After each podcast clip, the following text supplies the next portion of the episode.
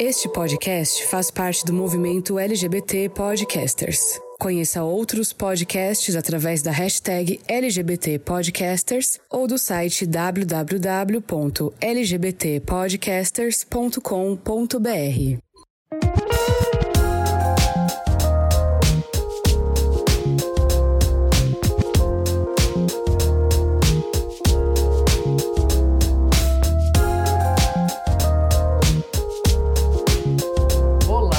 você que está ouvindo o Amarelo Desespero. Esse podcast absolutamente desesperado que chega até o seu coração, ao seu espírito, ao seu corpinho físico maravilhoso.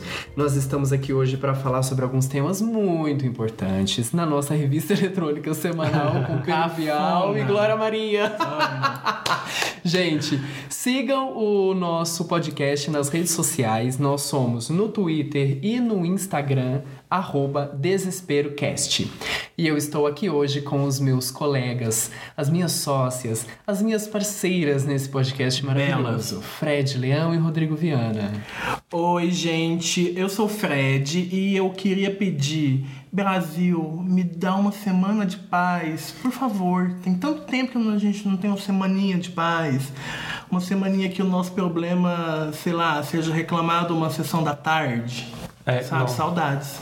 Saudades de, de reclamar do trânsito, sabia? Oi, gente, antes de tudo, eu sou o Rodrigo Viana, arroba Rodrigo Viana B pra você. E está, também estou com saudade de reclamar de algumas coisas, né? De, passar, de frivolidades. De frivolidade. Passa calor na rua, sabe? Uhum. De, de trânsito, de acordar cedo e pegar um ônibus pra poder chegar num, num lugar. Ai, como eu quero. Ai, gente, eu tô doido pra pegar um ônibus e chegar num lugar. E, e, e, e saudade de correr. Saudade de lugares. Qualquer lugar. Saudade de correr do funcionário da, da Riachuelo, da Renner, que corre atrás de você fazer o cartão. E você fala, não, já tem, só que você não tem. É isso. Gente, olha só. É, desesperos à parte, a gente vai falar agora da, do nosso primeiro assunto. Treta. Que tomou aí as redes sociais essa semana e está fazendo a gente repensar o nosso hábito em relação ao delivery de comida.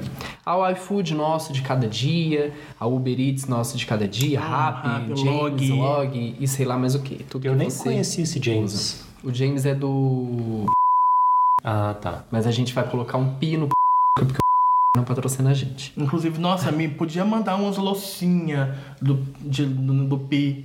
Sim. Do É.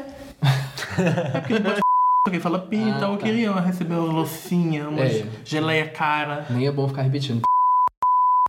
Não, não vamos falar quando for se referir Tá bom. Então é o seguinte, pessoal, o assunto agora é, é, a greve, né, dos entregadores de aplicativos de delivery, como vocês sabem aí, que ganhou nas redes sociais o nome de break dos apps. O que acontece? Na quarta-feira, dia 1 de julho, os entregadores fizeram uma paralisação em várias partes do país, exigindo as melhores condições de trabalho é, nos, nesses aplicativos de comida, principalmente na pauta deles que, que, que reúnem a maior quantidade dos entregadores. iFood, Rappi, Uber Eats e Log. O James e esses outros, eles são bem menores e, enfim, não, não, não acho que não estão assim... Impactam um Não são menos. um grande alvo dessa, desse processo todo. O que acontece? A principal reclamação de, né, da galera, dos motoboys e, e da galera que faz entrega também por bicicleta é que os entregadores trabalham demais e ganham muito pouco. Mas eles também fazem outras reivindicações, como o ajuste do valor que eles recebem por cada entrega, que hoje está entre R$ 4,50 e R$ 7,50. Pedem também o reajuste anual para o serviço, uma tabela de preços que seja construída entre os aplicativos e os entregadores, equipamentos de proteção contra o coronavírus, os EPIs, e apoio contra acidentes, seguro e adicional de periculosidade, porque é uma profissão perigosa. Fia, mais valia tá moto, vindo com tudo, né, menina? Exatamente, vindo com tudo aí e, e o bicho tá pegando. Aí nós temos no dia primeiro é, aconteceu a manifestação em algumas cidades, aliás, em várias cidades do país, mas principalmente em algumas capitais importantes: São Paulo, Rio de Janeiro, São Luís, no Maranhão, Brasília, Belo Horizonte, Recife, Fortaleza, Salvador, Teresina e Maceió, além de cidades expressivas de interior como Campinas, em São Paulo, que é uma cidade que tem, tem mais de tem mais de um milhão de habitantes. E aí a gente começa para, né, além dessas informações, a gente vai comentar alguns pontos. E o primeiro delas é a cobertura de imprensa que teve, que, né, que é a manifestação em geral ganhou. Ah, eu fiz uma busca simples no Google, sem taguear como notícia, como imagem, nada. Eu abri o Google e coloquei break dos apps. A primeira página nas ocorrências, tem, claro, notícias, por exemplo, de iniciativas mídia livristas, como os jornalistas livres, né, que O tem um trabalho muito importante, mídia ninja e tudo mais, mas não, não é considerado por, né, pela população em geral, e população em geral eu tô falando do seu pai e da sua mãe que tá ouvindo o podcast. Porque a gente pode consumir mídia ninja, jornalistas livres e tudo mais, isso até faz parte da nossa busca por informação no dia a dia, mas não é um Não é um veículo de comunicação né, publicamente usado e, e, né, e que tem uma demanda geral, como é a Folha de São Paulo, como é o UOL, com- como é o Jornal Nacional. Nós estamos falando de veículos de grande, de, de, De de projeção massiva, né? Veículos de massa mesmo. Então, eu fiz essa busca no Google, essa busca simples, e aí aparece é, né, apenas um veículo de grande projeção aparece na primeira página, que é o UOL.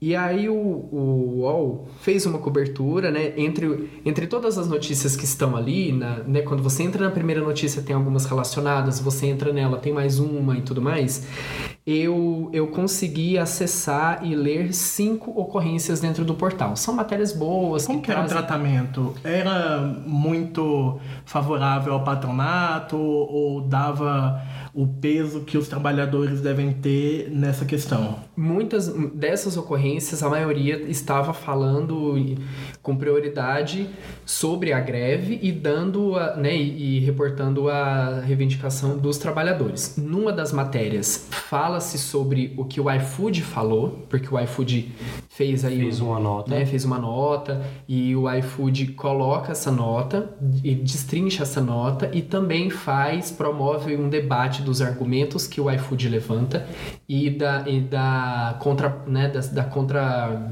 da, tre, da réplica, aliás, que os, os entregadores, os motoboys dão para cada ponto polêmico dessa nota. Mas eu achei, na verdade, que foi uma coisa muito protocolar, assim. É, porque falaram da, da greve do, do- dos aplicativos, quantos, é, quantos trabalhadores estavam envolvidos, onde eles estavam se reunindo e qual era a pauta de reivindicação. E é uma coisa assim muito.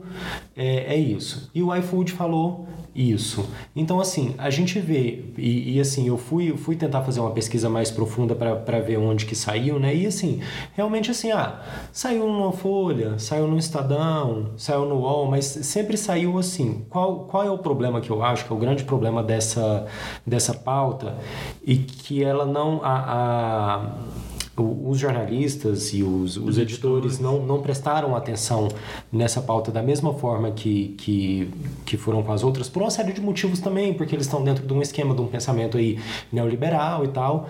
É, porque, assim, muita, muita gente cobriu a, a manifestação dessa forma.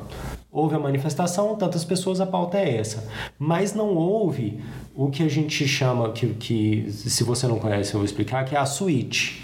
Né? É, você que é fora do jornalismo, que está ouvindo a gente, a suíte é o desdobramento do fato. Ou seja, se a gente vê, e eu, eu já vou fazer um paralelo, por exemplo, com as manifestações contra e a favor do governo, que aí as pessoas levam as bandeiras né, antifascistas e tal, levantam a questão né, do AI-5 e da intervenção militar.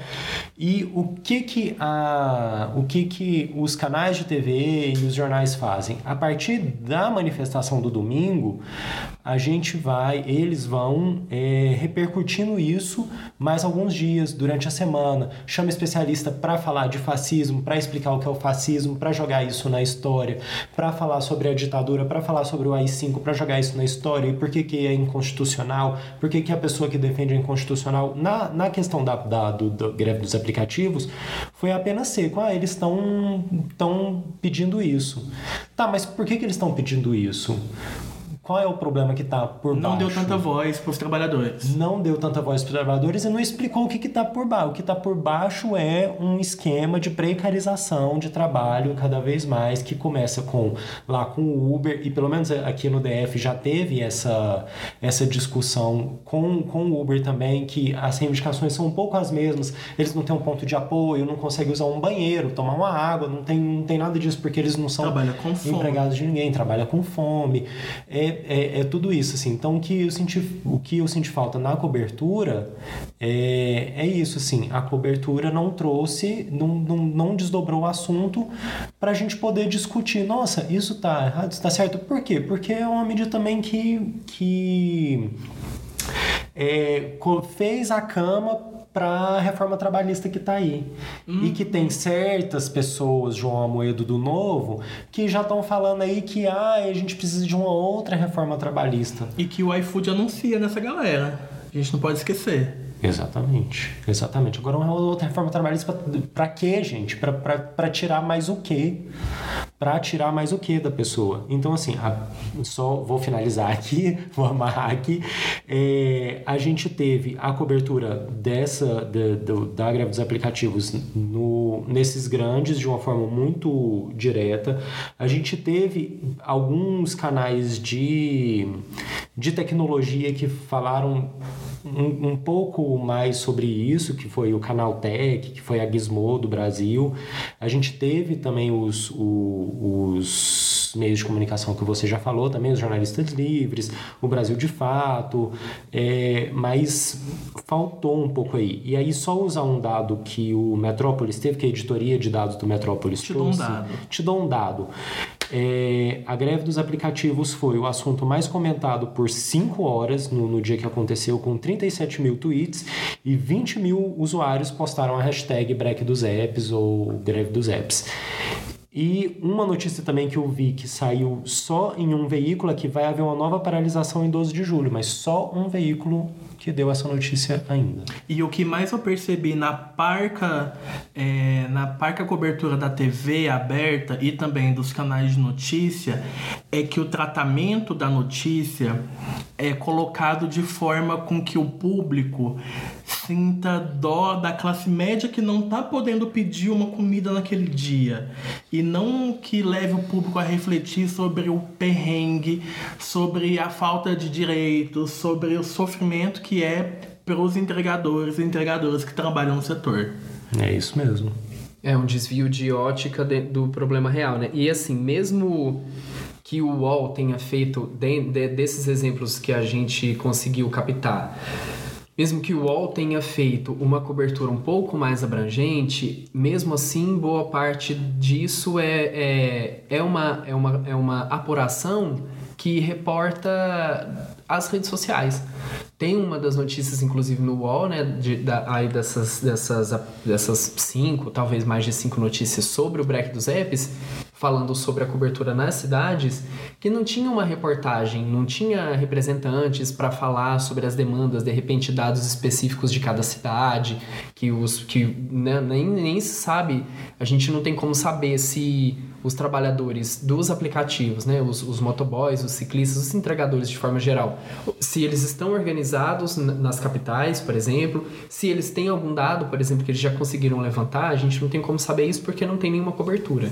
E, é, uma... e, só com compilação de redes sociais, tweets e vídeos de tweets, não sei o quê. Era isso que a gente achou. Eu tentei na, na, na manhã da, da greve, fui atrás de uma foto, de uma foto boa para né, a gente poder replicar na, nas redes sociais né, do, dos nossos assessorados. E aí eu não achei, eu não achei foto boa de cobertura. Eu achei uma foto, eu estava procurando uma foto específica de Brasília. Eu vi muita foto de São Paulo, mas estava procurando uma foto específica de Brasília e eu não, não vi cobertura. Pouco eu, material Eu vi uma foto durante a manhã, enquanto eu estava procurando, depois vieram outras fotos, lógico.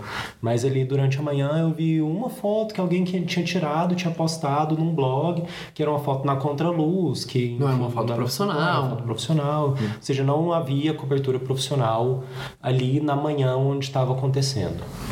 Muito complicado isso porque a gente fica sem informação da profundidade disso e pelas redes sociais a gente consegue ter uma impressão de que ela foi grande. E esses dados aí que você trouxe sobre, o, sobre, a, né, sobre a movimentação nas redes sociais mostram o quanto esse o quanto a, a, a mobilização ganhou projeção nas uhum. redes sociais, mas a gente não tem outros dados além disso. Não. E aí a gente entra no, na questão do empreendedorismo, que é ser, né, porque o empreendedorismo fica muito questionável nesse momento com toda a situação que a gente está vivendo e com a precarização de trabalho que está embutido em boa parte dos argumentos sobre empreendedorismo. Porque o que, que acontece? Esse empreendedorismo ele é para quem? Ele é para quem faz a entrega no aplicativo, porque você tem essa promessa de que ah, você pode complementar a renda e aí você, aí de repente o trabalho trabalhador precarizado que não tem emprego porque a taxa de desemprego no país só aumenta,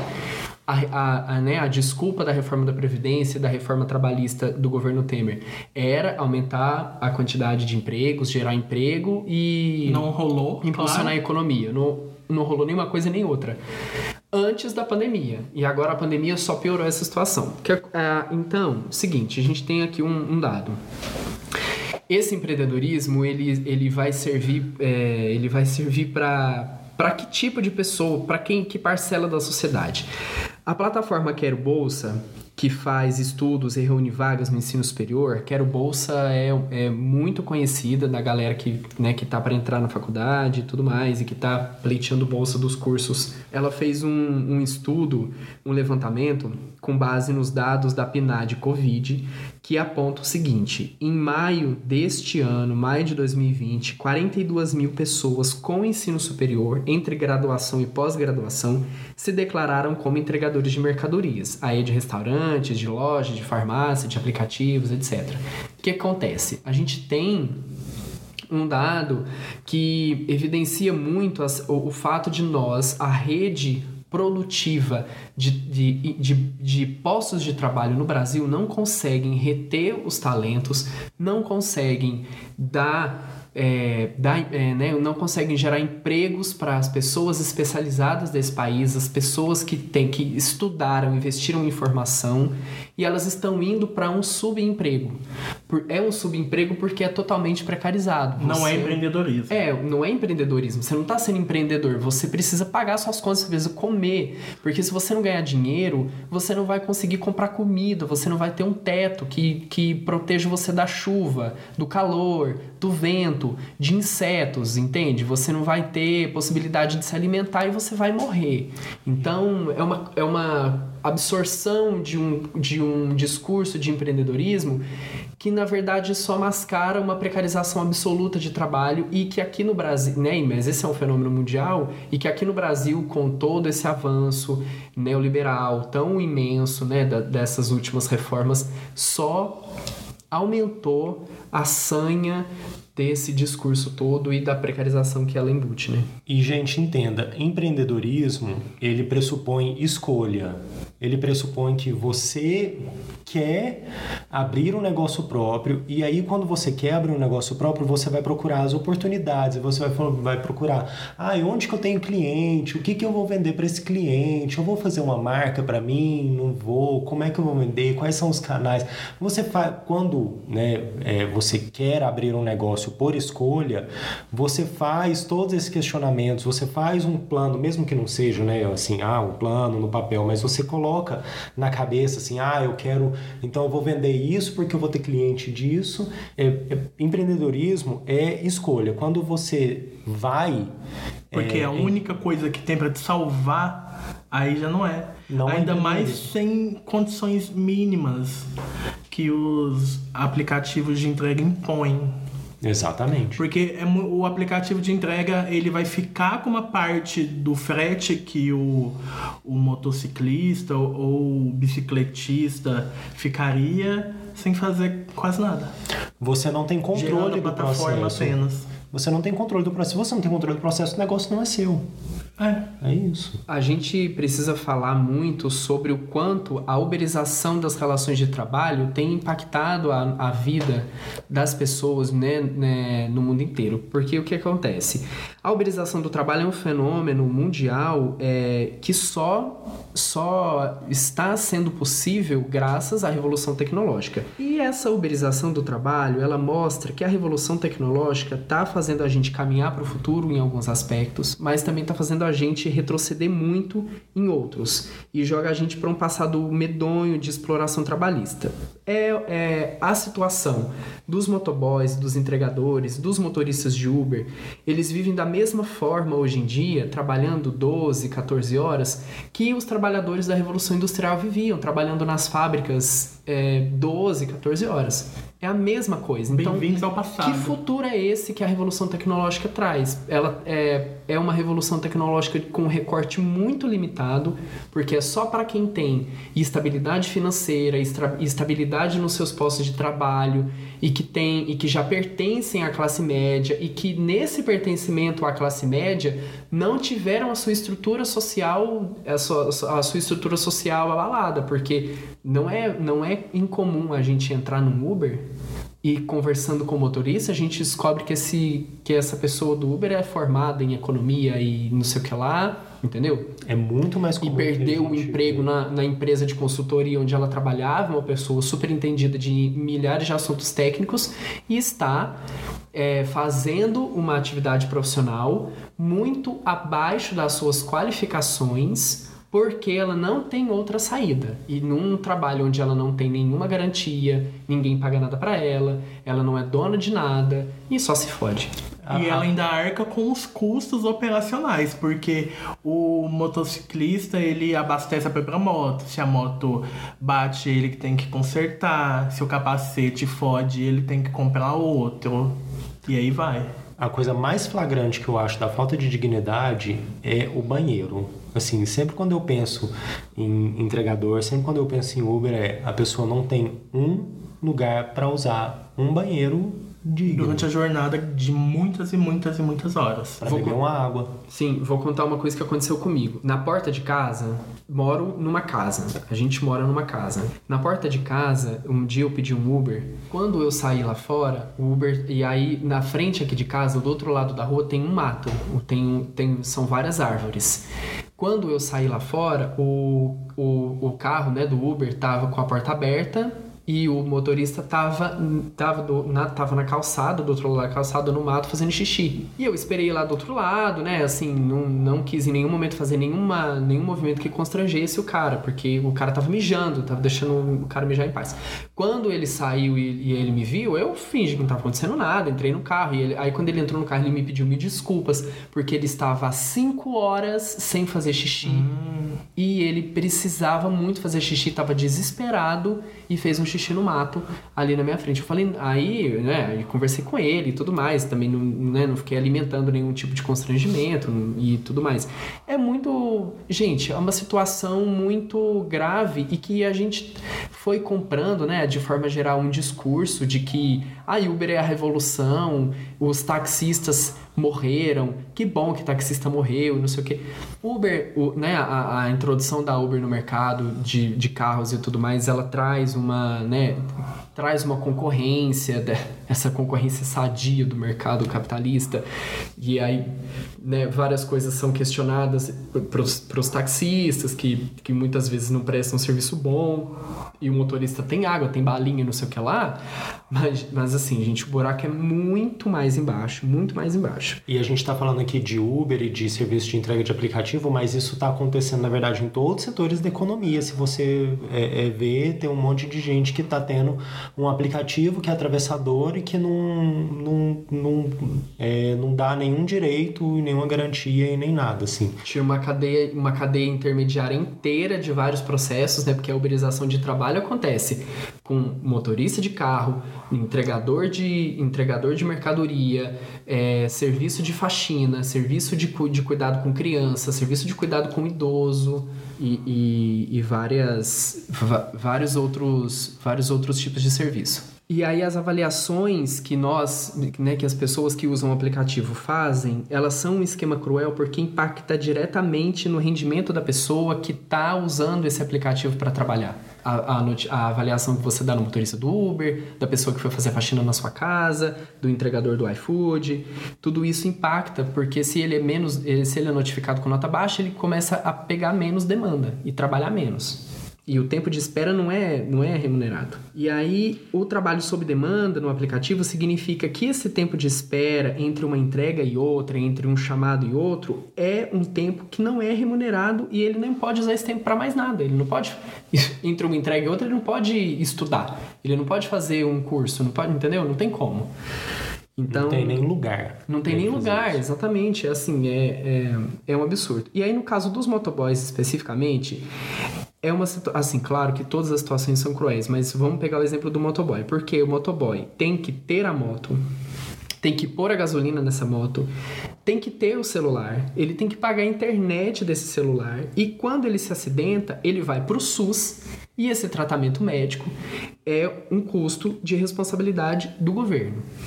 E aí, para né, ilustrar mais a realidade das, né, dos entregadores, a gente vai, vai, vai colocar aqui para você, para a gente ouvir, o, o que tem para dizer o Paulo Lima. O Paulo Lima é o galo e que ele tem tomado né, projeção entre os entregadores de aplicativos, porque ele está virando uma, uma, uma voz orgânica e representando os trabalhadores. Olá, meu nome é Paulo, sou motoboy, trabalho com os aplicativos Uber, Rappi e iFood há cerca de mais ou menos 9 e 8 meses. É, minha única fonte de sustento é o que eu uso para pagar minhas dívidas que eu fiz para trabalhar, é o que eu uso para levar sustento para minha família, é o que eu uso para me alimentar, me manter. A minha denúncia que eu vou fazer é em cima do, do abandono que os aplicativos têm tido com os motoboys. A gente não recebeu o álcool em gel dos aplicativos. Eu, pelo menos, não recebi nenhuma mensagem para ir buscar ou retirar em algum lugar esse álcool em gel. Os aplicativos não garantem alimentação para o motoboy que passa fome na rua. Você sabe o quanto é, é tortura um motoboy com fome tendo que carregar comida nas costas? E o logo deles nas costas, porque o que, o que tem feito esses aplicativos crescer é o tanto de motoboy divulgando esses aplicativos por SP. E a gente não recebe por isso. A gente, motoboy, tem se sentido os músicos do Titanic, tá vendo o barco afundar e tem que continuar tocando a música. É como a música do Racionais fala, Diário de Detento. Ser humano é descartável no Brasil como um mods usado, um bombril. Esses aplicativos, eles são oportunistas. Eles chegam em países de terceiro mundo, onde a taxa de desemprego é absurda, e, e lançam isso como uma oportunidade de renda extra, sabendo que as pessoas precisam disso como a renda principal. Não sou eu o único motoboy que tem os aplicativos como renda principal. São vários e várias pessoas que estão estão assim nessa situação nesse momento. A gente não vê muitos políticos falando sobre os motoboys. É alguns, um ou dois que fala. A televisão não fala. Certo? A gente vê os aplicativos falando sobre o auxílio que eles vão dar aos restaurantes para eles não quebrarem. Motoboy quebra, rapaziada. Isso aqui é uma empresa. Isso é uma empresa. E outra coisa, motoboy é ser humano, mano tem sonho, igual todos os outros profissionais, policial, médico. A gente tem sonho, a gente chora, tem família. A gente não é só entregador de comida. Para dar o crédito certinho, gente, esse áudio que acabamos de ouvir, ele é do Intercept Brasil. E aí é o seguinte, gente, o, o Diego Barros, o, desculpa, o Diego Barreto, vice-presidente de estratégia e finanças do iFood, ele falou com a CNN para comentar a respeito da, na greve, né? E, e ele disse que não existe como verificar a participação dos entregadores em todos os, o, em todos os apps que, que, né, que cada motoboy, cada entregador usa para trabalhar e somar uma jornada de trabalho. Já que normalmente eles trabalham em mais de um aplicativo ao mesmo tempo e que acha que essa organização é necessária, mas ela deve ser feita pelo Estado. Poxa, Ai. então, é, então é, agora, um, assim. é um grande jogo de ganha-ganha e adivinha quem ganha? Exatamente. O capitalzão, né? E aí, assim, eu, a pergunta que, que a gente precisa fazer é: e agora? Nessa situação, cadê toda essa tecnologia maravilhosa que vocês inventam, que vocês têm, que vocês estão lucrando milhões com isso, é, e, você, e não, não, não se consegue inventar um banco de dados, um aplicativozinho, qualquer mecanismo tecnológico barato que não custa nem um biscoito sabe, mordido para fazer um banco de dados e saber quantos, quantos trabalhadores tem, quais aplicativos a pessoa usa quando, e computar em tempo real, inclusive, quanto tempo ele fica em cada aplicativo? Gente, qualquer aplicativo, e isso é até a estratégia de crescimento de negócio em aplicativo, qualquer aplicativo, ele tem um milhão de dados. Ele vai te compila. entregar um milhão de dados que vai compilar tudo no negócio. Então, você não vai conseguir saber é, o entregador que saiu do ponto X às tal horas e foi ao ponto Y às tal horas e computar todos esses momentos em que ele saiu e chegou para uma carga horária dele, você não vai conseguir fazer isso mesmo. É assim que até a nossa voz é gravada todo tempo em, em celular. Você tá rastreando, você rastreia a comida, você consegue rastrear a sua comida. Mas aí ah, o, o, o motoboy que tá carregando sua comida é outra coisa? É, as grandes corporações, elas são um grande menino mimado na, na sociedade, né? Porque ela explora o trabalhador e ainda é subsidiada pelo Estado. Como, por exemplo, como o Marcelo citou agora, quando acontece um acidente com o entregador que trabalha pra grande corporação, ele vai se tratar onde? No SUS. No SUS, arcado pelo Estado. E que quem paga isso, inclusive, é o próprio trabalhador. E É, aí o é empresário tem aquela Porque as fala... corporações têm as, as maravilhosas isenções. O Brasil é um paraíso de isenção pra gente rica. E o empresário continua com aquela fala de que o Estado não precisa ser tão grande, que, que não precisa ter- ser tão regulado, que precisa ter mais liberdade para os negócios, mas ao mesmo tempo fala que não, ah, o Estado tem que controlar os trabalhadores, eu estou controlando aqui o meu negócio. E Pelo nunca é, é, e eles e, e, na verdade esse discurso esse discurso liberal, esse discurso neoliberal, ele não ele não ele não ele não pede, nossa, gaguejei agora repetindo, né? Vou fazer um remix. Ele não ele não ele não ele não ele não ele não ele não ele não ele não ele não ele não ele não ele não pede ele não pede um enfraquecimento do Estado. Ele pede que o Estado seja sólido e tenha uma atuação muito bem delimitada a serviço de quem controla a economia. Não é um Estado menor, é um Estado forte onde interessa para a economia. É e, porque e quando- não forte onde, né, pro, pro, pros bens sociais e públicos. Porque quando é pra esquecer e perdoar a dívida de banco, aí não o tem. Estado é aí, maravilhoso. Aí eles não querem que o Estado não interfira. É, aí tem grandes refis, grandes refina- refinanciamento de dívida, grandes isenções fiscais, grandes acordos que fazem petroleiras e grandes corporações capitalistas estrangeiras Com ganharem Supremo, com tudo. bilhões, é, ganharem bilhões anualmente com, com, com o governo brasileiro e, e aí você tem no momento de uma pandemia, você tem que ficar, a galera fica com o cu na mão porque não sabe quando esse auxílio de 600 reais vai diminuir ou ou, ou ser suspenso. Como se 600 reais fosse alguma coisa digna, sendo que, segundo o Diese, o cálculo do salário mínimo hoje em dia deveria estar em cerca de 4 mil reais. Eu acho que agora cabe aquela fala sua. O Brasil é um quê? O Brasil é um karma. O Brasil é um karma, gente. Para você, brasileira, brasileira e brasileiro, nós todos que somos brasileiros, o Brasil é um grande karma. O Brasil é uma máquina de moer, gente. Exatamente. Agora a gente vai falar com o nosso convidado especial, que de convidado não tem nada especial, muito, Muito menos, menos. Rodrigo Viana, para falar sobre a gamificação do trabalho nos apps. Rodrigo, que é uma grande consumidora de, de videogames, né? Uma grande, uma grande gay que gosta de Um videogame grande gamer. né? Gamer. Porque a gente tem aí essa, re- essa realidade dos entregadores e das entregadoras. Importante a gente lembrar que tem mulher Tem e as elas gatas. sofrem machismo nessa parada toda. É essa, essa parada de ganhar um pouquinho mais pela quantidade de corridas, o número de corridas que fazem, a quantidade de entrega, né? Tem isso no Uber, tem isso no iFood, enfim.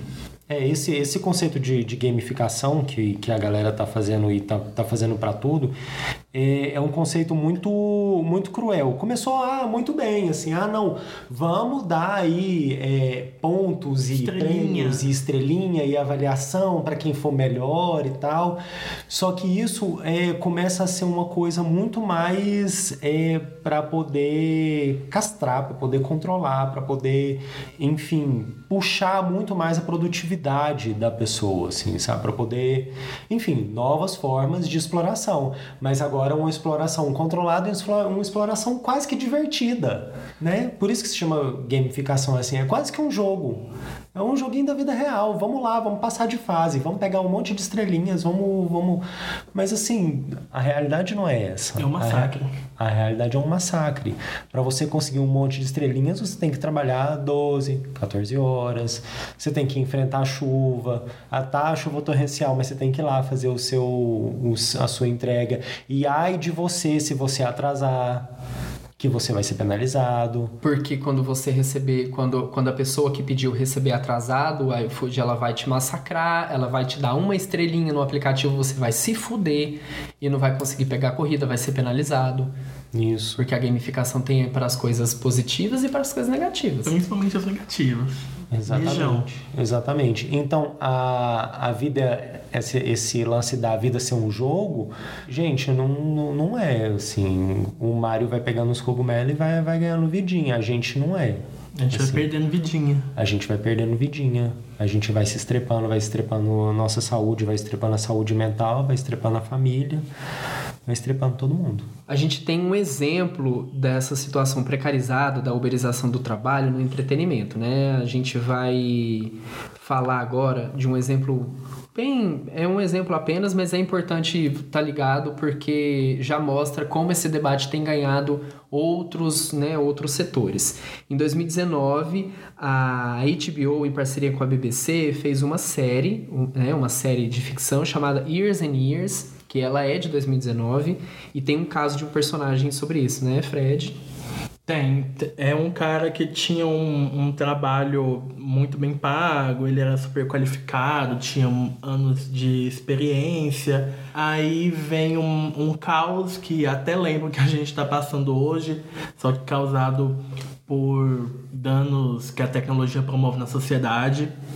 E ele se mata trabalhando a maior parte do dia entregando comida de bicicleta num, numa, num território que tá assim num, numa vibe de apocalipse que é o que a gente tá vendo acontecer agora.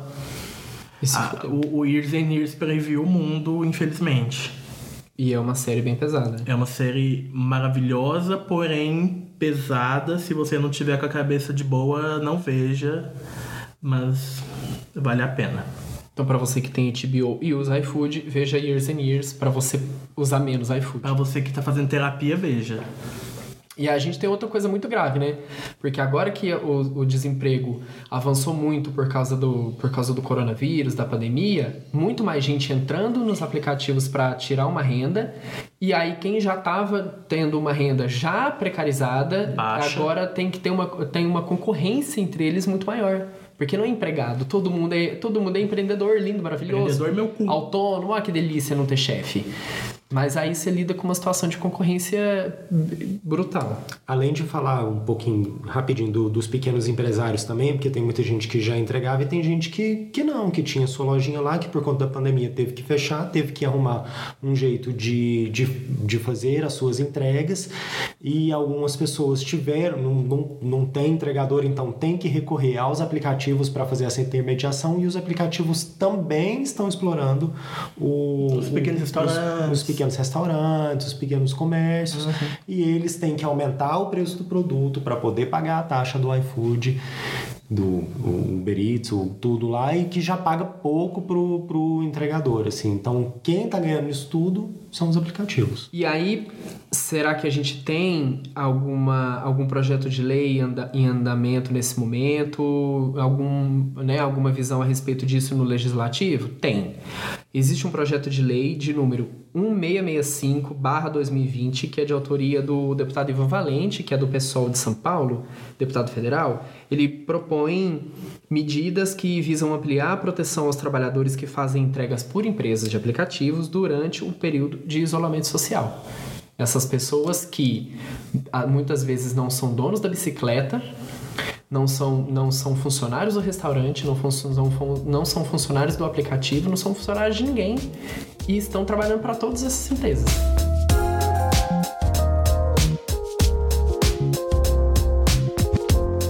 Agora a gente vai desopilar falando de um tema muito importante que é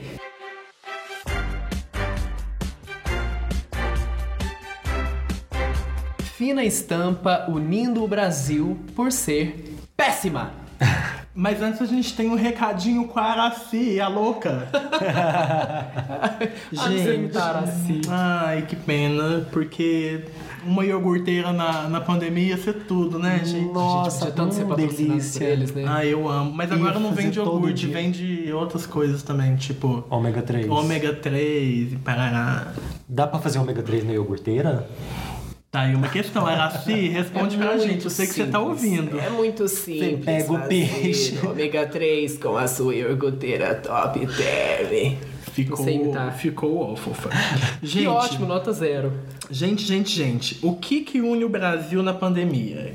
É que Fina Estampa é uma merda. E ela não é nem uma, uma merda milanesa, que vai ter uma camadinha crocante ali, não. É pura.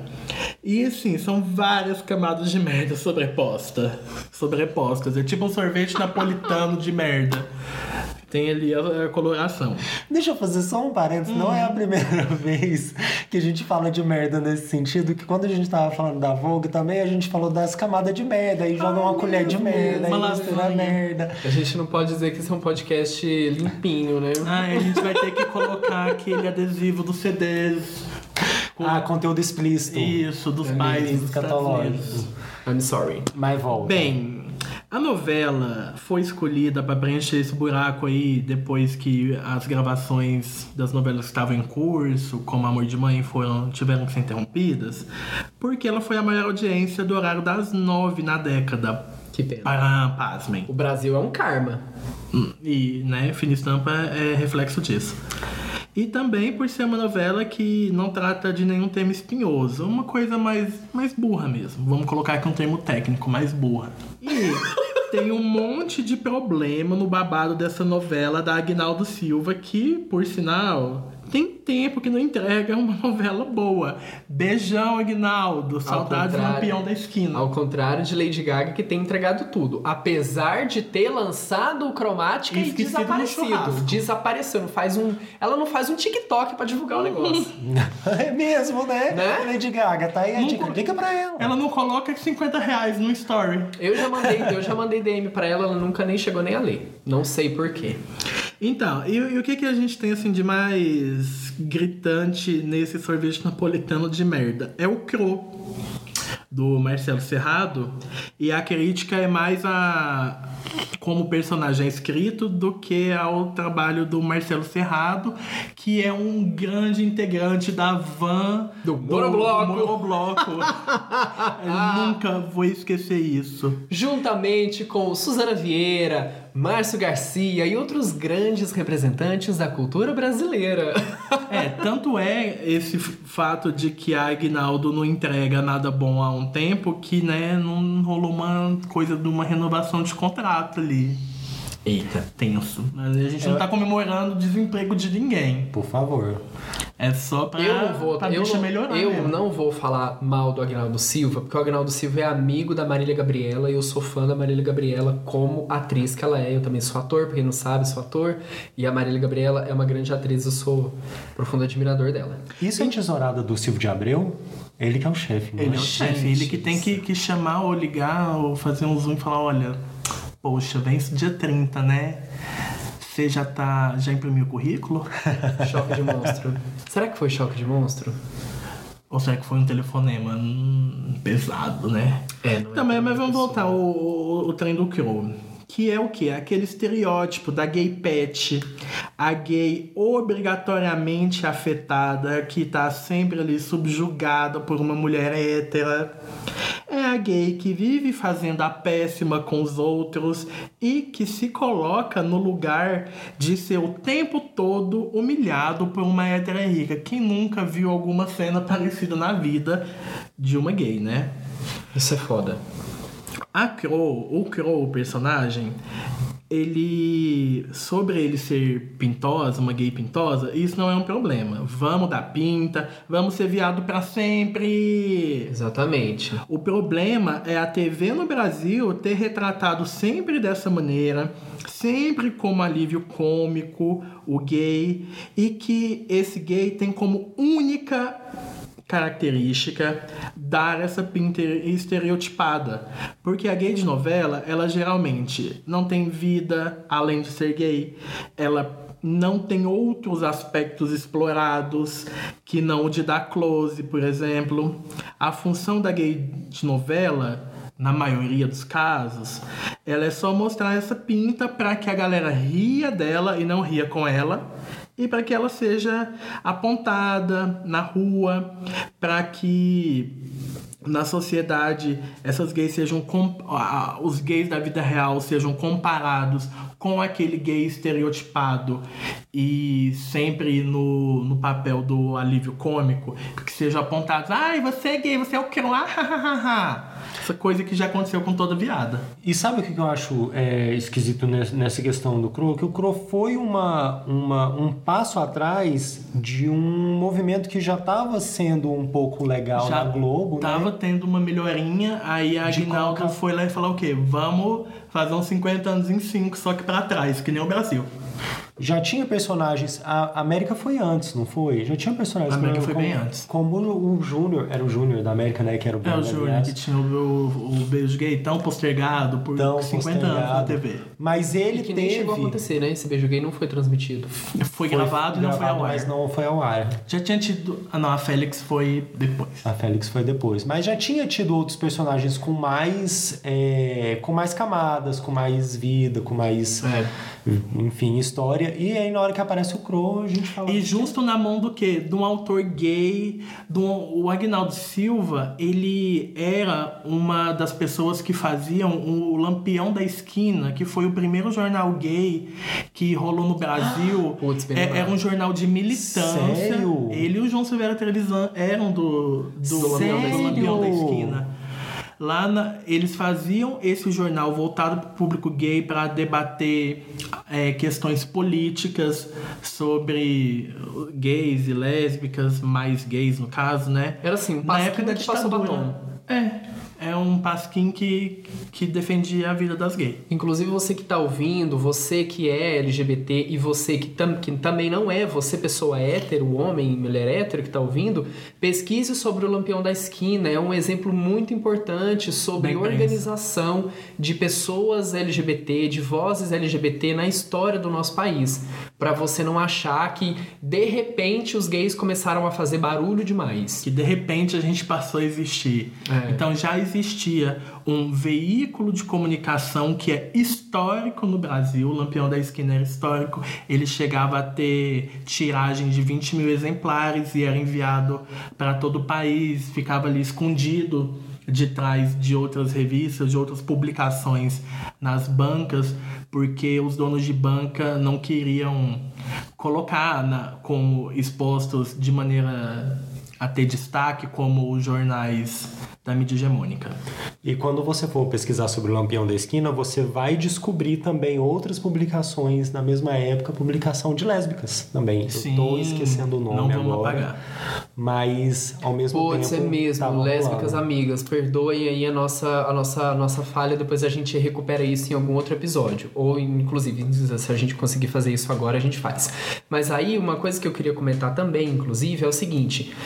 o seguinte: o Cro é um exemplo de retrocesso, de representação na dramaturgia brasileira, e a gente precisa lembrar que novela é, na cultura brasileira, um grande mecanismo de informação e conscientização social. Porque a novela é um produto cultural consumido pela grande maioria das Ela pessoas. Ela impulsiona debates. Exatamente.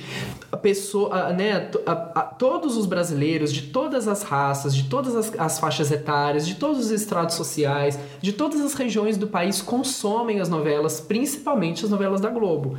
E o, e o problema que eu, que eu quero levantar aqui é o seguinte: o Cro sendo pintoso e não tendo nenhuma outra ocupação a não ser ser uma bicha pintosa que está a serviço de uma mulher rica, como a gente vê na vida real, inclusive na nossa área de comunicação, a gente vê isso bastante acontecer, né? É, o fato de ah, quando o, o gay é retratado na dramaturgia com mais dignidade, por assim dizer, não que o Crow, o personagem, indigno. não seja indigno. Ele é uma pessoa, inclusive é um trabalho ali de. O trabalho de ator do Marcelo, Marcelo, Serrado ok. é um trabalho ok, é um trabalho legal, dentro do que foi dado para ele. E dentro da autonomia muito relativa que ele tem ali. Então, porque a gente tem um caso em uma novela, agora eu não sei qual novela é, mas é uma novela recente, não tem 10 anos essa novela talvez, de, de um caso que os, eram dois personagens, um deles inclusive era o Carlos Casagrande, que é um cara hum, bem padronizado, um cara alto, musculoso, muito Branco. bonito, branco, de classe alta, que eu acho que ele era arquiteto, engenheiro, era um rima e rica. tinha um relacionamento estável com outro homem que também era do mesmo jeito, igualmente nos padrões de beleza, igualmente malhado, igualmente lindão, igualmente modelo de cueca. E eles eram, é, né, era retratado esse relacionamento dos dois, né? Mostrava os dois ali no quarto deles e tudo mais. E aí fica assim: a bicha pintosa é a bicha que serve de. de. serve de. De chacota de piada e é o chaveirinho gay de- Da mulher da mulher rica andar ou de qualquer mulher caminhar. Aí quando o cara tem emprego, quando mostra que o cara tem emprego, tem profissão, tem qualificação profissional, tem, né, vive amor, né? Ele tem um relacionamento e tudo mais, ou relacionamentos, enfim, tem uma vida completa e, pro- e profundamente retratada. Esse cara não é pintoso. Esse cara é aquele gaysão bonito, forte, que fala grosso, que é super Uhum. discreto e que as pessoas adoram falar que é amiga de um cara gay que, que nem parece gay. parece gay. Se você que é hétero fala pra um gay que ai, você nem parece gay, isso não é um elogio, gente. Eu É. lamento informar, mas isso não é um elogio. Inclusive tem, Eu né, acho um, um, um, um desmerecimento do meu close da minha pinta, inclusive. Eu já ouvi, inclusive, uma coisa assim: Ah, fulano é gay? Sim, é gay.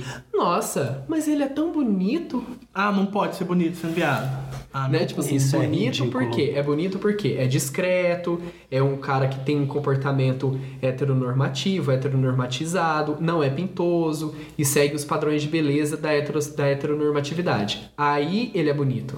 Nesse Só sentido. retomando o- a info que tinha faltado, eu consultei que minha memória tá aqui na minha mão, chama celular. O, o papel do Carlos Casagrande foi em Paraíso Tropical em 2007, inclusive Saudades, Bebel e Olavo. Nossa, Pô, então tem mais de 10 anos. Eu falei que tinha, não Tem tinha mais de 10 10 anos. Tem 13.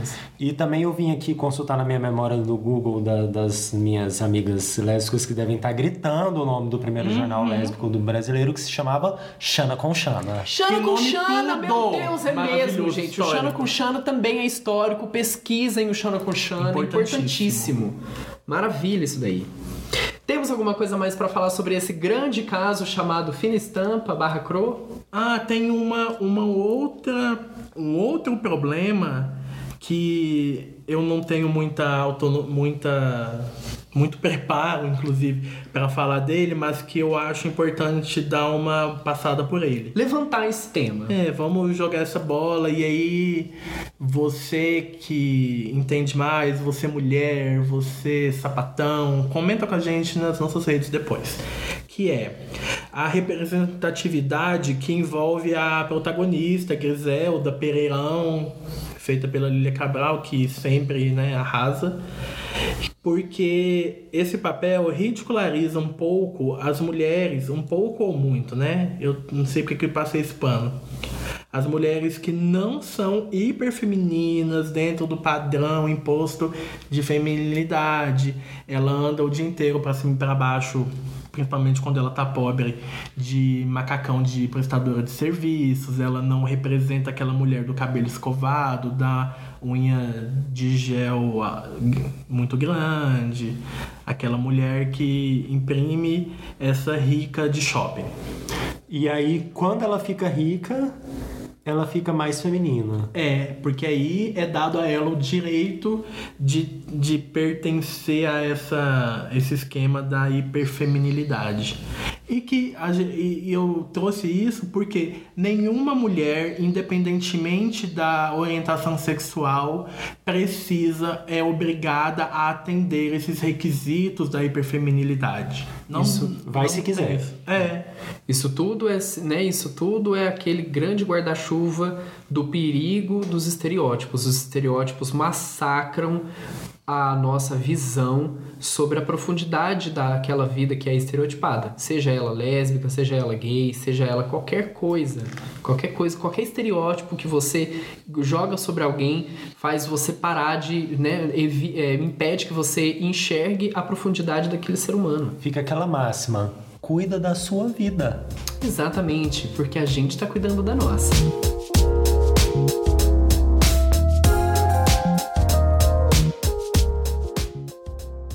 Nós vamos pro quadro Você não sabe da melhor. Frederico, explica pra gente que quadro é esse.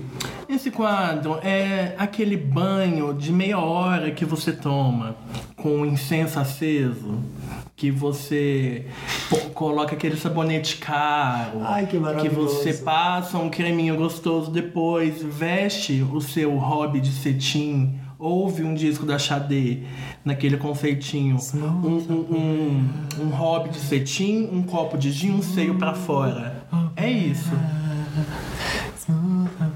E quem vai dar o seu primeiro melhor momento, seu primeiro não te conto a melhor. Eu, eu quero. Já, já vou aqui, eu. Eu, eu, eu, eu, Que eu. eu. afoita. Vai. Não, eu tô muito afoita porque eu fiquei louco essa semana. N- não é uma série dessa semana, já tem um tempo, mas eu fiquei louco essa semana com a série Homecoming da Prime Video. Prime Video. Available on Amazon Prime Video. Patrocina nós, gente. Ei, eu tô falando de vocês toda semana, vocês não vão Cadê falar o- nada de mim? Every week, A gente vai mandar o boleto, viu, Amazon? please pay my bills. pra quem não sabe, é Pague meus boletos. bills. Pague meus bills. É, para você que não conhece, Homecoming é uma série da Amazon Prime Video com a Julia Roberts. A Amo Julia Roberts, Roberta. Maravilhosa, saiu do cinema e foi fazer esse papel na TV, no qual é, a série ela também é produtora executiva, a gente não sabe o que, que ela fez, se ela só serviu café ou se ela fez tudo, mas ela é produtora do negócio e ela faz a personagem principal. É, ela tá muito boa na atuação dela. Pra você que só viu a Julia Roberts, a gente até discutiu aqui em casa esses dias, pra você que só viu a Julia Roberts nas comédias românticas e ai, que né, tipo, ok, né, ela atua ali, tá tudo bem, ela entrega o dela e pega o cheque.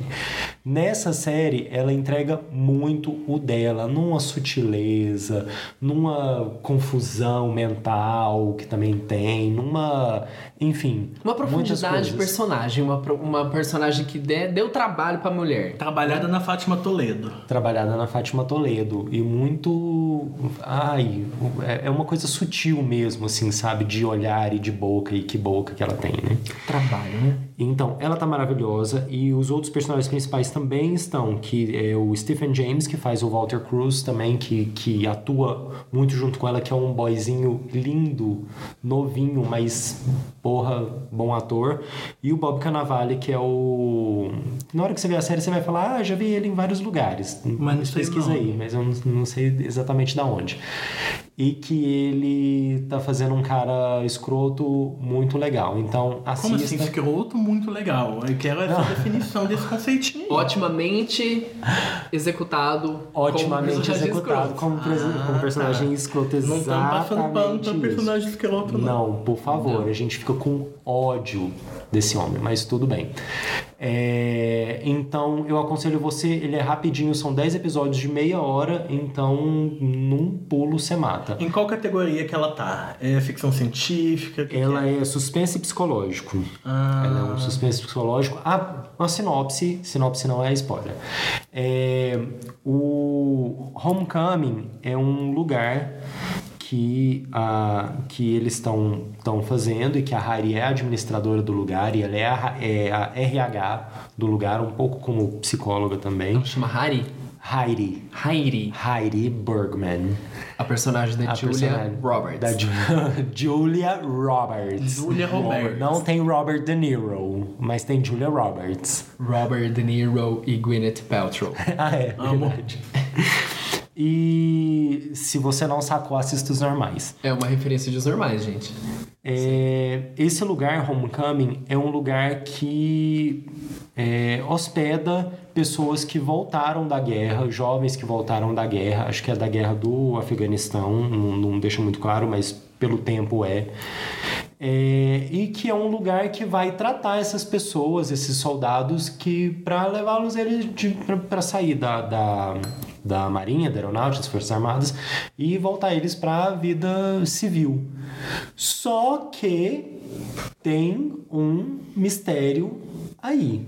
Que esse lugar não é tão legal quanto parece ser, eu vou parar por aí. E é um bad place. Esses soldados, eles não são tão soldados assim. Esses Estados Unidos não é tão unido assim. Os Estados Unidos não tá querendo ajudar tanto essa galera. Ué, gente, os Estados que que eles não querem tá querendo fazer? ajudar. Esse estresse pós-traumático não é tão pós e nem tão traumático. Talvez nem tão estresse. A gente não, né? a gente não sabe.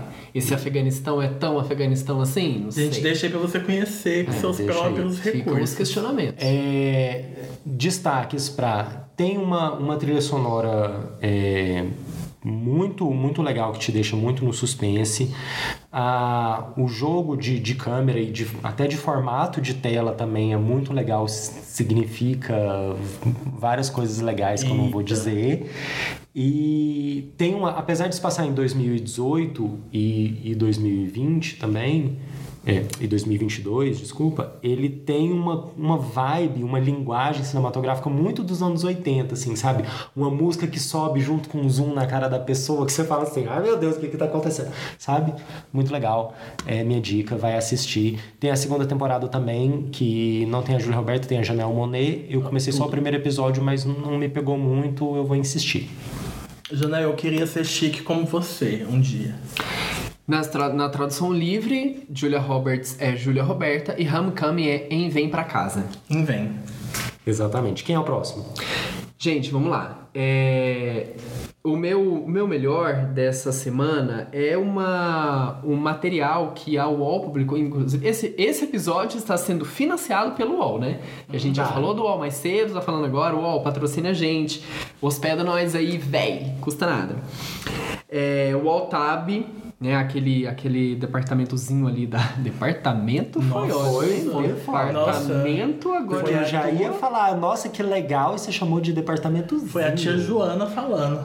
O, o Tab é um canal da, do UOL de conteúdos especiais, uma coisa realmente mais trabalhadinha e tal. O UOL Tab publicou essa semana uma seleção de 10 artistas da, da área da- das artes visuais brasileiros e dos Estados Unidos que são negros.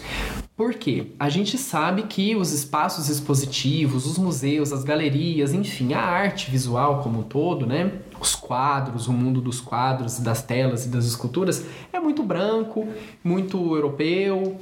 A história da arte tem muito é muito branca, né? Muito muito masculina branca. Então, ele, né, o Altab fez uma seleção aí pequena de 10 artistas americanos e brasileiros.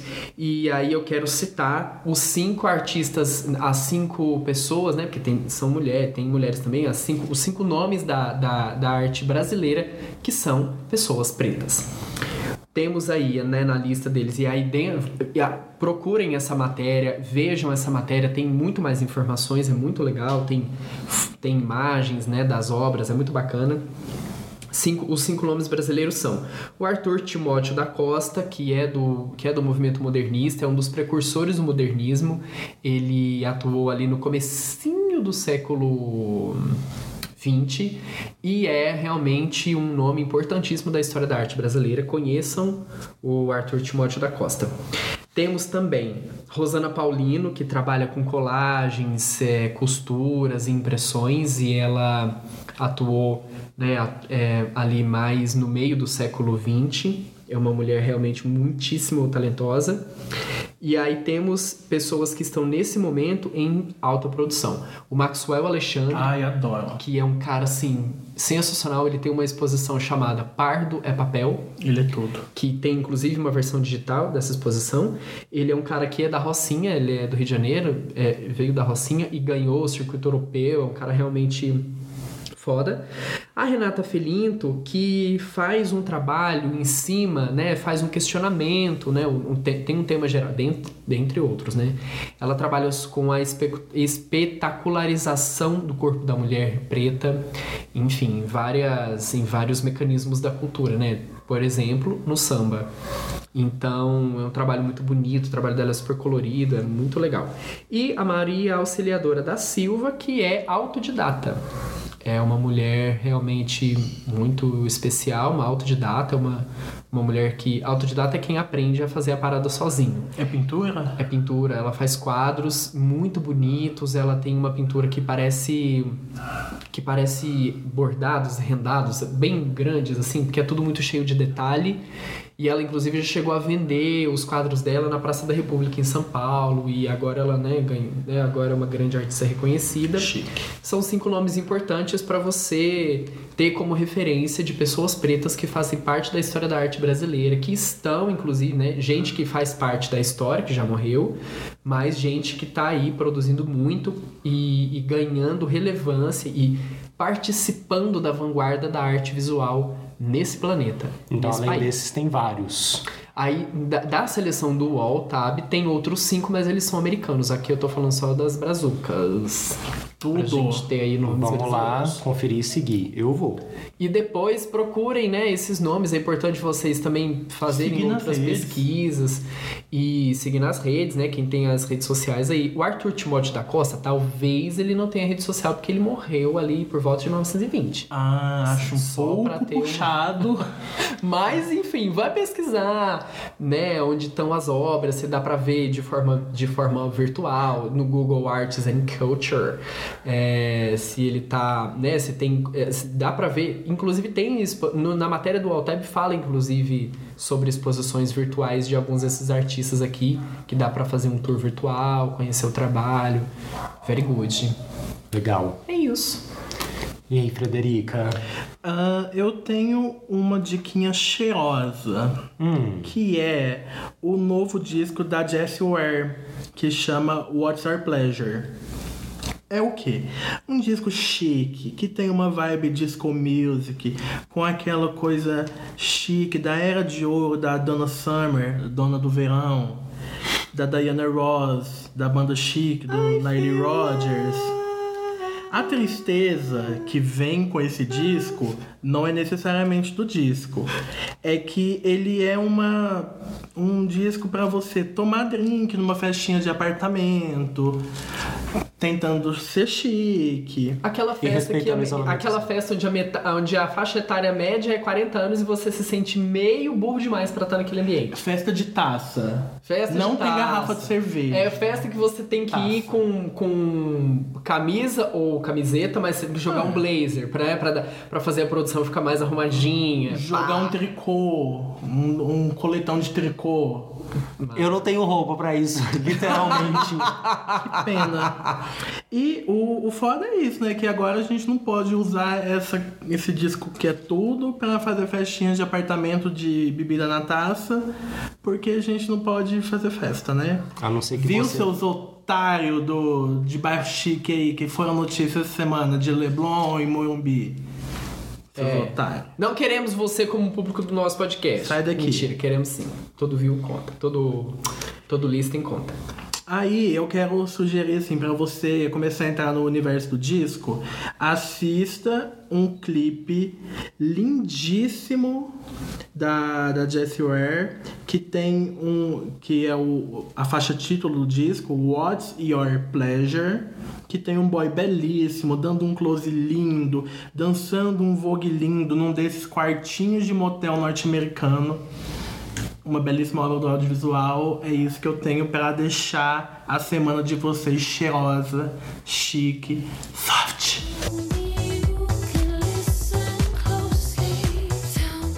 Agora é o momento em que a gente vai falar daquele momento soturno, difícil, triste. Não te conto a pior. Rodrigo, que quadro é esse?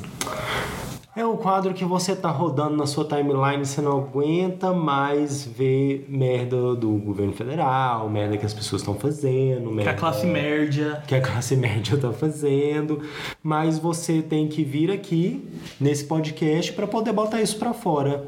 Bota para fora, Fred. E menina, então. Eu trago aqui uma referência em Serjeca no Brasil. Val Marchiori, a Valdirene, fez um vídeo entrevistando, como se ela tivesse capacidade para isso, a Bia Dória. Aquela que só gosta de arte arte. Ai, Essa duplinha de peruas foi falar sobre o quê? Pessoas em situação de rua. Aí já, já começa o quê? Uma coisa de uma merda, né? A Bia Dória é muito lugar de fala, né? nossa, totally. A Bia Dória disse que não é certo dar marmita para pessoas que estão na rua. Olha só, porque né, certamente ela e o marido dela devem achar que é de boa a galera que tá na rua passar fome. Até porque ele, Dória, queria que as pessoas vivessem na rua Queria que as pessoas que vivem na rua, né, comessem ração. Lembra lá do começo do governo dele? Lembro. que dava jatada de água gelada em pessoas que estavam na rua em pleno inverno paulistano. Esse tipo de coisa que só um, um neoliberal escroto gosta de fazer e mostrar. Aí a fofa não parou por aí. Ela falou que se uma pessoa que vive na rua ganha uma marmita, aquilo se torna um atrativo para ela continuar na rua. Aí, menina, a Valdirene foi lá e falou que as pessoas querem estar na rua porque no abrigo elas teriam que ter responsabilidade, horário de entrar, obrigações. Hello! A pessoa. Eu vou abrir uma aspa dela aqui. Ela disse assim: a pessoa quer comida, quer roupa, quer ajuda e não quer ter responsabilidade. E está tudo errado e pipipi papapó. Falou ela, né? A primeira dama com aquela cara que nenhum músculo se mexe, a gente sabe o porquê. Bia, vou mandar uma realzinha aqui pra você, gata. Quer dizer, gata foi força de expressão, assim, só, né? Colocando. Você não tem consciência social, você não tem sequer senso de humanidade e você é casada com esse coxinha que diante do Bolsonaro até parece competente, mas que não engana todo mundo não, viu? E Valdirene, Valdirene do frango, eu te vejo apenas como uma jeca, cafona, deslumbrada e totalmente indispensável. Beijão! Eu quero só comentar uma coisa muito breve disso daí. Isso é assim, de- dentre todas as grandes merdas que a gente tem vivido nesse, nesse país, esse vídeo da Val Marchiori com a Bia Dória é a coisa mais vomitativa que eu vi nos últimos tempos. É vomitativo. É assim, um grande vômito da mediocridade de dois seres humanos totalmente. Totalmente ali- Objetos. eu não quero falar alienados porque, sabe, não é totalmente de- com a cabeça totalmente fodida, deteriorada por uma por uma, sabe, por uma um cegamento absoluto de, de, de qualquer de qualquer eh, noção da realidade. E esse vídeo foi defecado no Palácio do Governo. O que é tudo muito pior. Val Marchiori, que é, um gran, é, uma, é uma grande, um grande desperdício de ser humano. De células. Também não quero né, invalidar a vida da coitada, né? Merece viver e ter dignidade, como Coitado- todo mundo. coitado como sou todo eu. mundo. Você que toma banho todo dia, você que come todo dia, você, sabe, ninguém tem a mesma vida que você, nem é todo mundo que tem a mesma vida que você, ô anta. Você é uma. Você.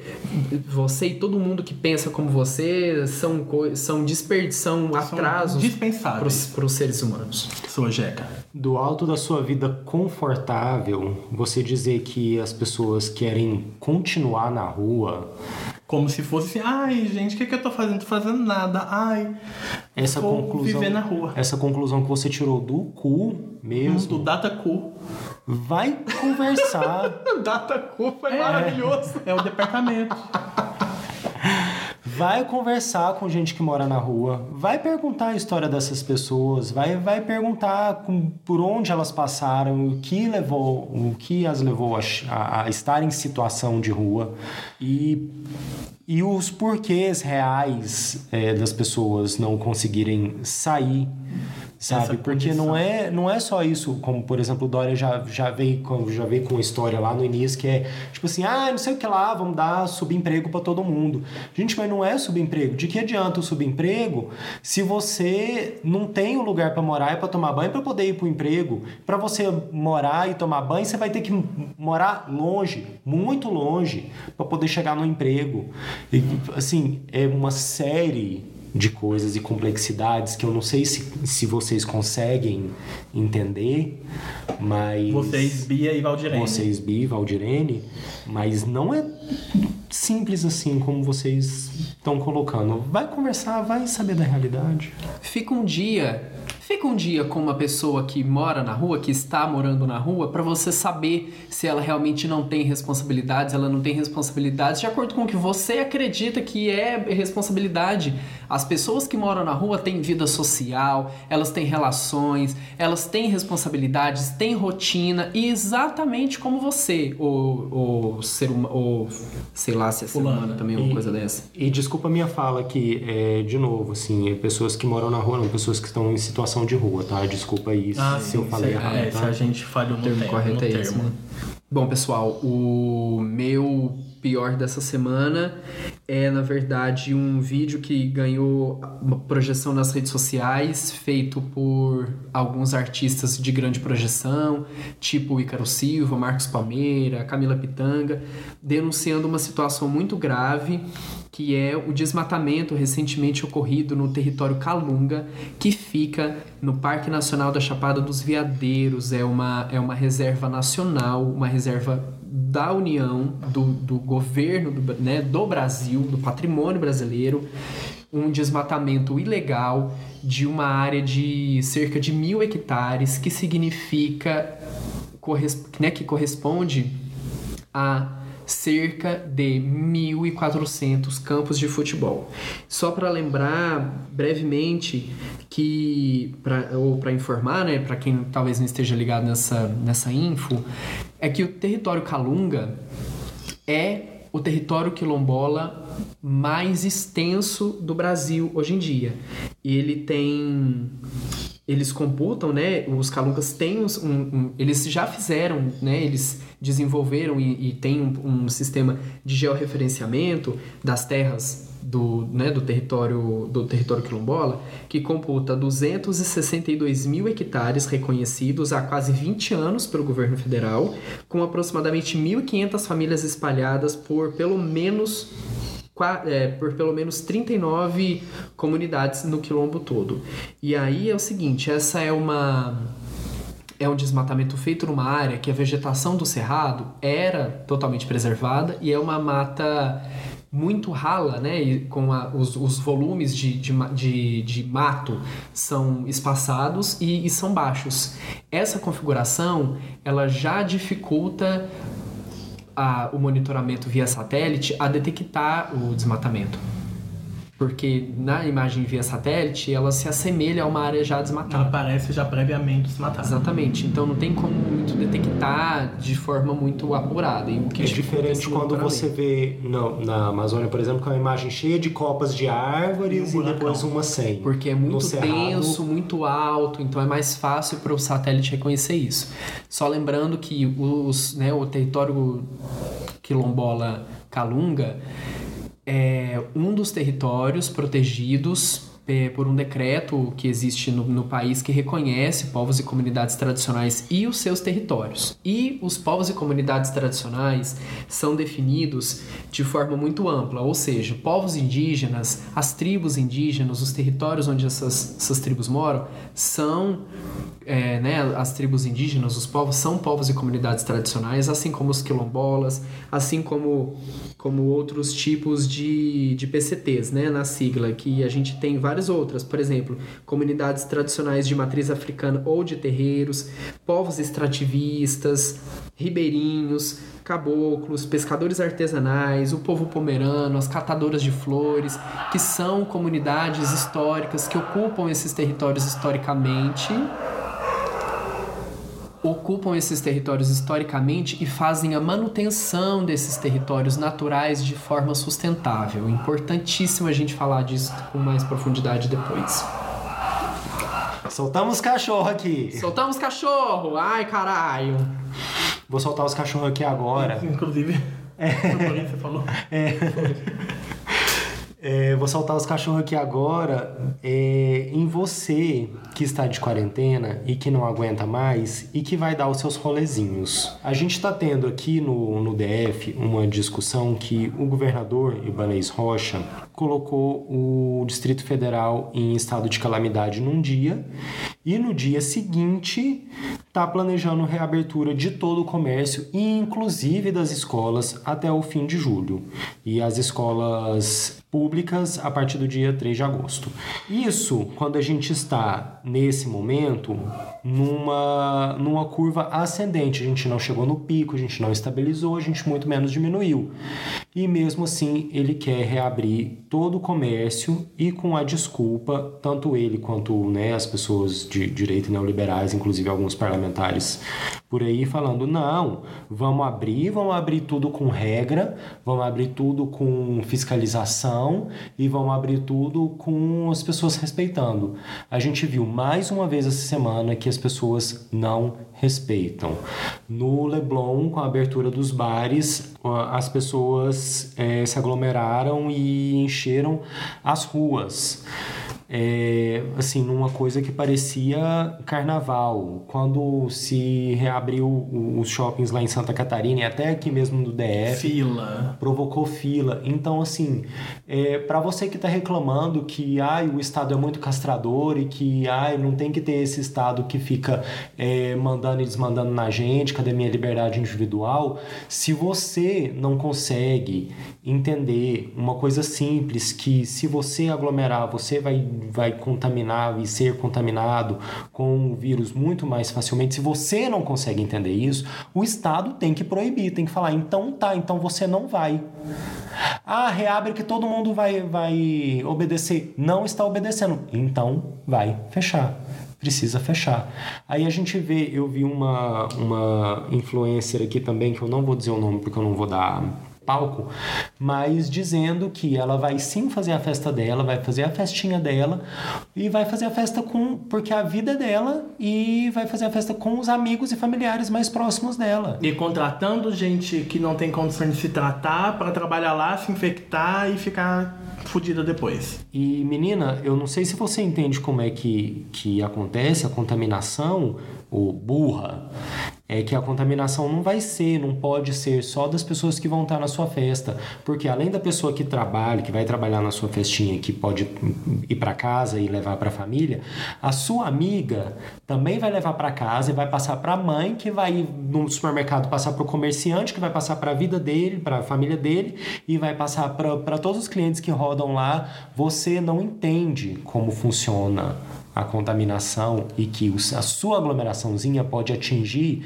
500 pessoas.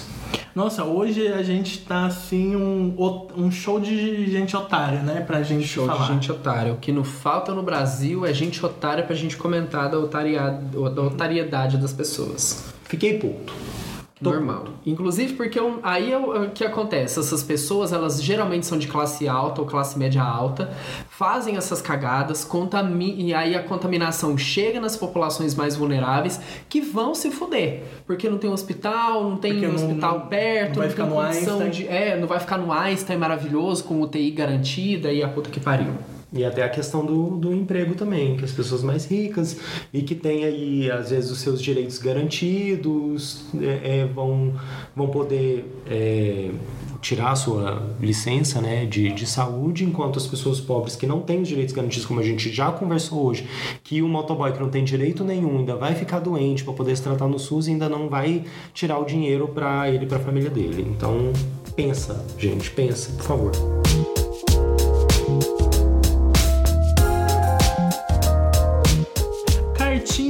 Ouvintes. Gente, tivemos um episódio icônico e muito emocionante. Muita gente veio comentar nas nossas redes que se emocionou, que aprendeu um monte com a gloriosa Ruth Venceremos, que é a drag queen ativista fundamental que a gente tem aqui em Brasília. Então vamos às cartinhas que recebemos durante o episódio número 6. O Luiz Prisco disse que achou o episódio incrível e que achou muito legal o trabalho do podcast. Ele disse que depois de ouvir o episódio com a Ruth, ia maratonar as outras edições do programa. Acho tudo. O Leonardo Lima diz que amou ouvir e a fala da Ruth sobre o MST deixou ele com vontade demais de conhecer mais o movimento. É, ele também falou assim: conheço pessoalmente ela e a admiro muito e me inspirou a fazer a drag. Não teve preconceito nenhum por eu ser homem trans. Pelo contrário, me ajudou de várias formas. Agora admiro mais ainda após conhecer melhor sua trajetória através do podcast de vocês. Obrigado, Leonardo. A Raiza Pina contou que ouvir a experiência da Ruth nesse momento tão crítico que a gente vive é um alento. Vou falar uma aspas dela. Da esperança de dias melhores e da força para seguirmos na luta. Ao lado das drags, do movimento LGBTQIA, como um todo, do MST e do Amarelo Desespero, que representa tão bem nosso estado de espírito nesse 2020. Beijo para todos os envolvidos. O Rodrigo Estrela comentou que a Ruth Venceremos entregou a porra toda no último episódio. Socorro, que artista ativista foda. Obrigado, Amarelo Desespero, por nos presentear no Dia do Orgulho com um conteúdo tão necessário nos nossos tempos e de muita qualidade. Já amo o podcast.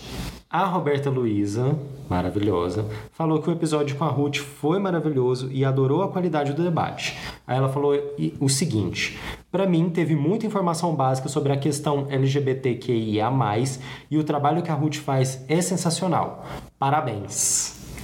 Teve também o Mágico das Plantas, arroba Mágico das Plantas, que achou uma delícia esse podcast e disse: Obrigado a todos os envolvidos, maravilhoso. E para fechar, a Clarice Veras, uma linda, diz que está acompanhando o podcast toda semana e está gostando demais. Olha só o que ela disse. Ruth é um escândalo de maravilhosa. Ri e chorei. Também quero tomar uns drinks com ela depois de estender um tapete vermelho. Diva. Tudo. Obrigado, gente. Obrigado pelo carinho, pelas cartinhas e continue ouvindo a gente sempre, toda semana. Gente, obrigado. Só lembrando que nas redes o Amarelo Desespero é DesesperoCast, tanto no Twitter quanto no Instagram. Eu sou o Fred Leão e minha arroba na pessoa física é arroba Fred Leão com demudo. Eu sou o Rodrigo Viana B e minha arroba também é Rodrigo Viana B. Me confundi todo. Beijo, gente toda confusa. Eu sou Marcelo Araújo e nas redes sociais você me acha por Marcelo Araújo com dois L's, U de uva e S de Cai Fora Bolsonaro. Gente, um beijo no coração de vocês, obrigado por terem ouvido até aqui. Beijo, gente, até mais e esse, um beijo exceto para quem tá indo pra rua aglomerando em festinha. Até semana que vem. Tchau, tchau. O Amarelo Desespero é um podcast idealizado e produzido pela Lambada Comunicação.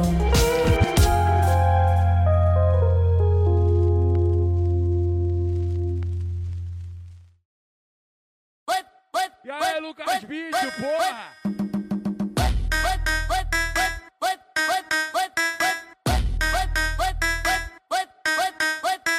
ele não, ele não, ele não, ele não,